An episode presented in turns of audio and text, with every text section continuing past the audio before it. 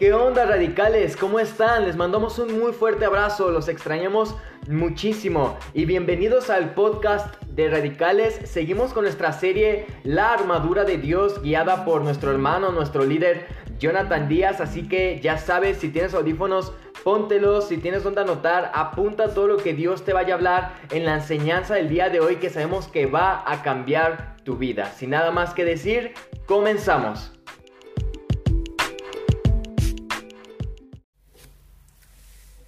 Hola, ¿qué tal? ¿Cómo estás? Bienvenido a un capítulo más de nuestra serie La armadura de Dios. En esta ocasión hablaremos acerca del escudo de la fe y hacemos una oración para comenzar, ¿va? Señor, te damos gracias por este tiempo que podemos aprender tu palabra. Pongo en tus manos mi vida y la vida de cada persona que está escuchando este mensaje. Enséñanos el día de hoy acerca de cómo utilizar tu armadura, Señor, para poder enfrentar cada batalla y obtener la victoria. En el nombre de Jesús, amén. Y Amén. Va, el escudo de la fe es un tema que a mí me encanta y yo sé que es de los favoritos de esta serie, ¿verdad?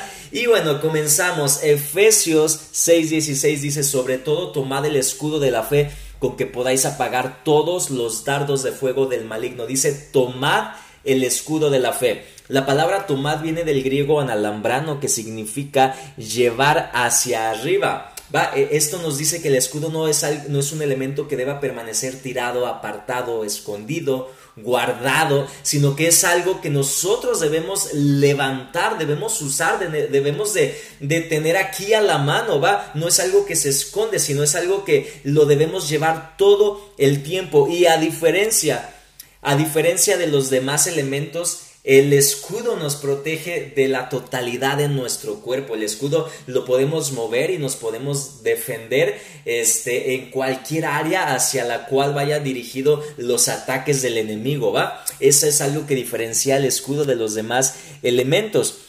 Y bueno, el, eh, el, escudo del soldado romano, había dos tipos principales de escudos, uno era redondo y otro era cuadrado. Se cree que aquí Pablo hace referencia al escudo rectangular, perdón, que medía más o menos 1,30 por 0.75 centímetros y estaba hecho de una tabla gruesa y cubierto por metal o cuero. ¿Va? Y las flechas que se usaban en ese entonces, porque si te fijas dice para apagar los dardos de fuego del maligno, dice los dardos de fuego.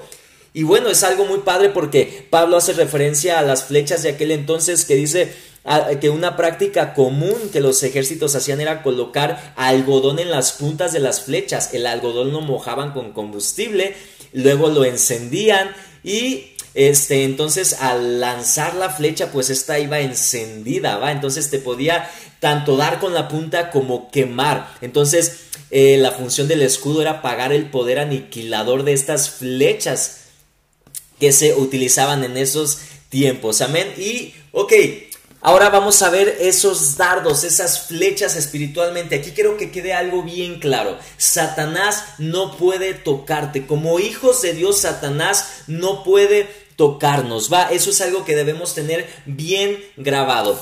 Pero sí puede lanzarnos dardos dardos. ¿Y qué van a hacer estos, estos dardos? Hace referencia a pensamientos, ¿va? Es decir, Satanás no puede llegar y moverte la cabeza, moverte los pies, moverte, etcétera. Como hijo de Dios no puede. Pero como hijo de Dios sí puede lanzarte pensamientos, pensamientos, pensamientos que van a tratar de hacer que tú comiences a perder en, en la batalla, ¿va? Y bueno, hay diferentes tipos de pensamientos o de eh, o de dardos. Y, estos pensamientos vienen de acuerdo a las situaciones que nosotros enfrentamos o de acuerdo a las batallas que enfrentamos, ¿no? Por ejemplo, te voy a dar algunos, algunos ejemplos, algunos puntos. Tribulación. Tribulaciones que tú pasas en tu vida, momentos difíciles, circunstancias difíciles, enfermedades, que, que viene en el momento de la enfermedad del pensamiento. Híjole, es imposible, híjole, tienes tantos días, híjole, no, no te vas a sanar, híjole, ya, ya te vas a morir. Esos son los pensamientos que, la, que lanza el enemigo, la angustia. La, la, la, angustia, la preocupación, la ansiedad, cuando, cuando Satanás también te está diciendo, híjole, ¿cómo le vas a hacer? ¿Y cómo vas a conseguir esto? ¿Y cómo vas a pagar? ¿Y, y cómo le vas a hacer para comer? ¿Y cómo le vas a hacer esos pensamientos? Piensa en todos esos dardos que Satanás lanza en medio de las situaciones persecución. Híjole, te vas a morir. Recordamos cuando Elías estaba siendo perseguido y él ya pensaba que se iba, él ya se quería morir porque él, él, ya estaba en, en depresión. Precisamente había pensamientos que estaban atacando su vida en ese momento. Hambre, hambre, ¿cómo le vas a hacer para comer? ¿Cómo le vas a hacer Recordemos la, la, mujer que decía, yo solamente ya me voy a hacer esta torta para mí, para mi hijo y nos vamos a echar a morir. Muchas veces ya estamos en medio de la situación y ya nos dimos por vencidos. Ya los pensamientos que Satanás nos, nos trajo, nos sembró, son de ya mejor ya tira la toalla y ya mejor muérete, ¿no? Ya mejor tira la situación y ya date por vencido, no vas a poder. ¿Qué pensamientos Satanás ha traído a tu vida? Pensamientos de mentiras. Mentiras, tú no puedes, tú no vales, tú no eres lo suficientemente bueno, tú no eres lo suficientemente capaz. Son mentiras que Satanás lanza este, a tu vida, tú no vas a hacer nada, tú no tienes propósito, tú no eres bueno, tú, etcétera, etcétera. ¿Qué mentiras ha sembrado Satanás en tu vida? Argumentos, argumentos, un argumento, déjame aquí lo tengo rápido, un argumento es un razonamiento que demuestra, refluta o justifica algo. Cuando estamos pasando situaciones difíciles y vienen razonamientos humanos, es decir, cuando Satanás trata de hacerte que razones humanamente dejando fuera la palabra de Dios y que tú digas, híjole, si es cierto, no me alcanza, híjole, si es cierto, no puedo, híjole, si es cierto, cuando tú comienzas a razonar la situación naturalmente como tú mismo la ves, entonces en ese momento estás dejando fuera tu fe, estás dejando fuera la palabra de Dios y estás permitiendo que el razonamiento tome el control. Y ese razonamiento es un, eh, esos pensamientos de razonamiento son un arma de Satanás en medio de tu situación, ¿va? Engaños de muerte. Eh, muchas veces pensamientos de muerte. Yo conozco mucha gente que vive con temor a la muerte, que vive, que vive con temor a que va a pasar un accidente, con temor a últimamente a contagiarte de una enfermedad, con temor, temor, temor. Y Satanás, como te dije, no puede tocar a un hijo de Dios, pero sí puede lanzarte temor. Y hay hijos de Dios que viven atemorizados, que viven llenos de todos los pensamientos. Satanás trae pensamientos a tu vida y muchas veces en lugar de defendernos, en lugar de ponernos el escudo de la fe, Quitamos el escudo y recibimos todos esos pensamientos. Y ahí traemos los pensamientos cargando para un lado y para otro. Y esos pensamientos obviamente nos oprimen, nos, nos, nos derriban, nos tumban, nos hacen caer en depresión, nos hacen, nos hacen que tiremos la guardia, nos hacen alejarnos de Dios, nos hacen, híjole, muchísimas cosas como consecuencias trae. Por eso Satanás es muy inteligente a lanzar estos dardos. Porque por medio de estos puede hacer que un hijo de Dios sea derrotado. Ahora, pero ¿cómo podemos enfrentar esto? ¿Cuál es el escudo espiritual? La fe es nuestro escudo espiritual. Hebreos 11.1 dice que la fe es la certeza de lo que se espera y la convicción de lo que no se ve. Segunda de Corintios 5.7 dice que vivimos por fe y no por vista. Y Juan 11.40 dice, Jesús dijo, no te he dicho que si crees verás la gloria de Dios. Es decir, nuestra fe en Dios, nuestra creencia en Dios, en las promesas de Dios, en la palabra de Dios, es lo que apaga todo dardo de fuego del maligno. Y te pongo un ejemplo muy rápido. Cuando una persona a lo mejor le sale algo mal, Inmediatamente a lo mejor viene Satanás en medio de la situación difícil, empieza a lanzar dardos de no puedes, no puedes, no vas a poder, no eres capaz, no eres lo suficientemente bueno. Esos son los dardos que lanza Satanás. Y la palabra de Dios, por otro lado, la, eh, eh, te dice que todo lo puedes en Cristo que te fortalece. Entonces, por un lado tienes los dardos de fuego los pensamientos mentirosos de Satanás y por otro lado tienes la palabra de Dios, ¿va? Eh, eh, siempre eh, los dardos contradicen la palabra de Dios y siempre la palabra de Dios viene a pagar, pero lo que tú tienes que hacer es creer. Tú tienes que creer la palabra de Dios, tú tienes que decir, si es cierto, yo todo lo puedo en Cristo que me fortalece. En el momento en que tú crees en la palabra de Dios, entonces ese pensamiento de no puedo es apagado. El pensamiento de no soy capaz es apagado. El pensamiento de, yo no soy lo suficientemente bueno es apagado. Va, eso es solo un ejemplo, pero se puede dar en muchísimos casos. Es decir, para cada pensamiento, para, para cada dardo que Satanás, que Satanás te lanza, hay una palabra específica de Dios que apaga ese dardo. La pregunta es, ¿conoces la palabra de Dios?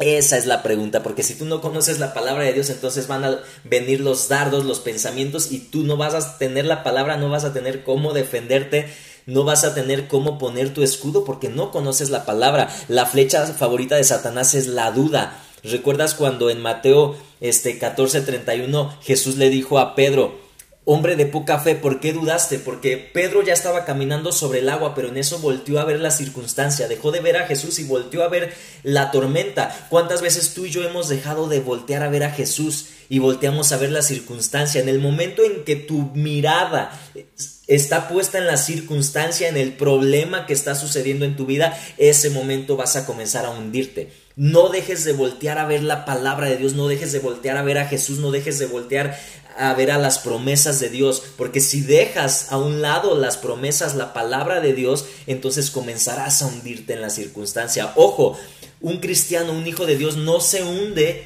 por la circunstancia, se hunde por dudar del, del poder de Dios. ¿Ok?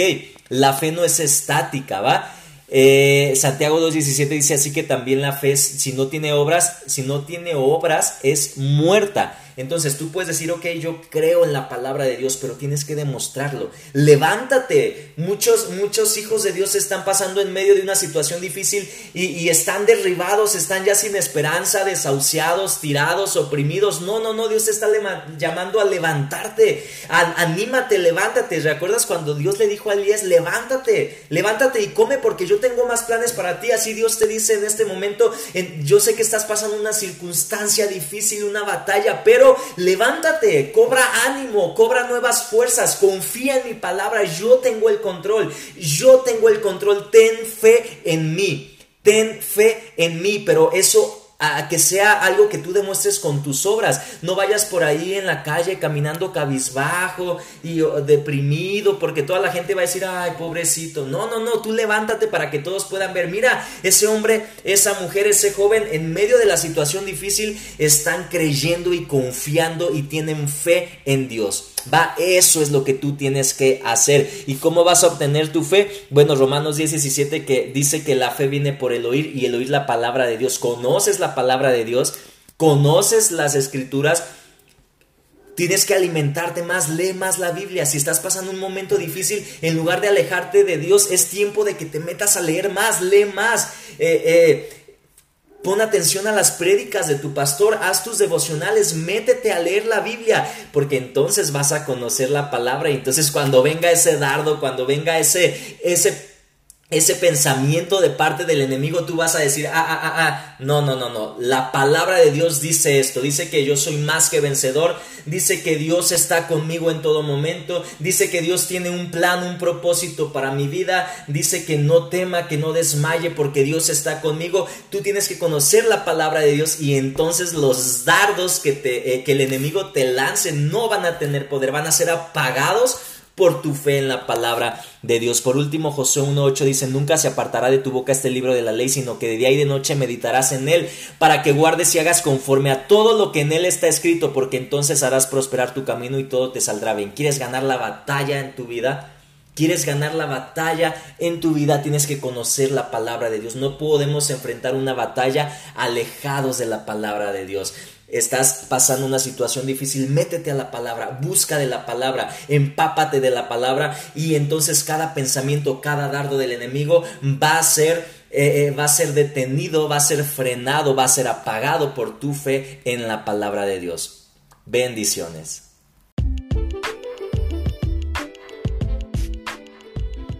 Gracias por escuchar este podcast hasta el final. Esperamos haya sido de enorme bendición para tu vida. Y radicales, los esperamos el domingo a las 5 de la tarde. Ya estamos reanudando nuestros servicios presenciales en nuestra iglesia Refugio Fuerte. Así que te esperamos el domingo a las 5 de la tarde. Y nos vemos la siguiente semana en el siguiente capítulo de La Armadura de Dios. Que tengas un excelente día. Radicales por siempre.